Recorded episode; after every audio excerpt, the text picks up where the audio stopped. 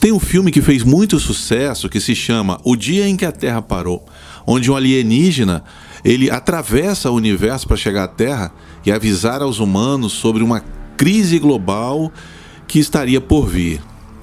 O interessante é que este filme ele teve a sua estreia em 1951 e foi relançado em 2008. Parece que a humanidade ela foi preparada para manter uma relação de medo com o fato da Terra parar. O que acontece é que hoje a Terra parou. A humanidade parou. As pessoas pararam. Shoppings desertos, praias desertas, ruas desertas. Mas o que muita gente não sabe é que a sua mente não para nunca. Ela está sempre produzindo coisas boas ou coisas ruins. E você já viu como tem tanta gente produzindo coisas ruins, como fake news e notícias que geram pânico e medo? Eu sei que é complicado, mas pelo menos por um instante, desligue a televisão, largue o celular, entre dentro do seu quarto, feche a porta e converse com Deus. Ele irá te responder. Esse é o momento de você arrumar a sua casa, cuidar das suas emoções e tomar as rédeas e o controle dos seus pensamentos e também da sua vida. Sabe por quê? Porque você nasceu para ser uma benção. Você é uma benção. Pense comigo: qual foi a boa ação que você praticou? Qual foi o bem que você fez para outra pessoa neste período? Esse é o momento, esta é a hora de nós perguntarmos para nós mesmos: como eu posso ser luz e como eu posso fazer com que a luz acenda na vida das outras pessoas? Você não sabe como? Eu vou te responder como. Sabe aquela pessoa que você não vê há muito tempo? Sim, aquele amigo de infância, aquele colega de trabalho, aquele familiar. Pegue o telefone, liga para ele. Dê uma palavra de encorajamento, Dê uma palavra de otimismo. Veja como ele está. Curta sua família, esposa, esposo, filhos, pais. Ouça uma boa música, faça um exercício, contemple a natureza. Você já viu como ela está bela? Faça uma boa comida. Envie uma mensagem de otimismo pelo WhatsApp. Abençoe os nossos médicos e enfermeiros.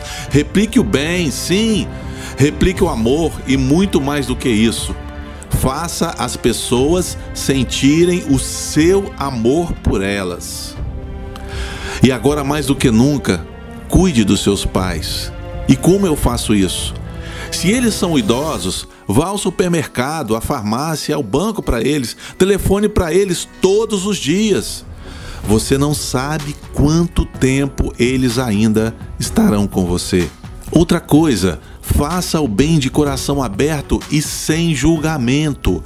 Se alguém te pedir comida, não negue. Esta é uma ótima oportunidade de você fazer o bem. Ninguém vai trocar comida por álcool ou drogas. Doe roupas que você não usa mais. E não caia em vãs discussões onde todos estão com os nervos à flor da pele. Vire a chave da negatividade para a positividade. Você não está sozinho. Você não está separado. Estamos mais unidos do que nunca, estamos mais fortes do que nunca.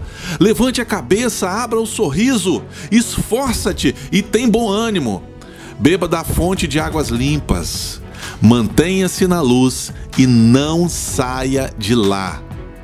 Seja você o instrumento da mudança, porque a terra pode ter parado, mas você não parou, porque você é luz.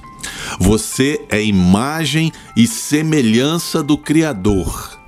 Você é uma bênção.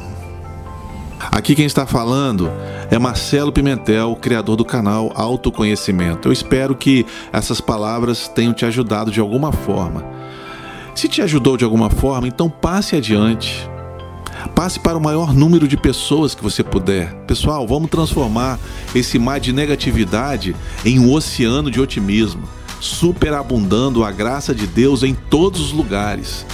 Vamos transformar a tristeza em alegria, as trevas em luz, o medo em confiança, a dúvida em certeza. Porque a sua causa é a minha causa.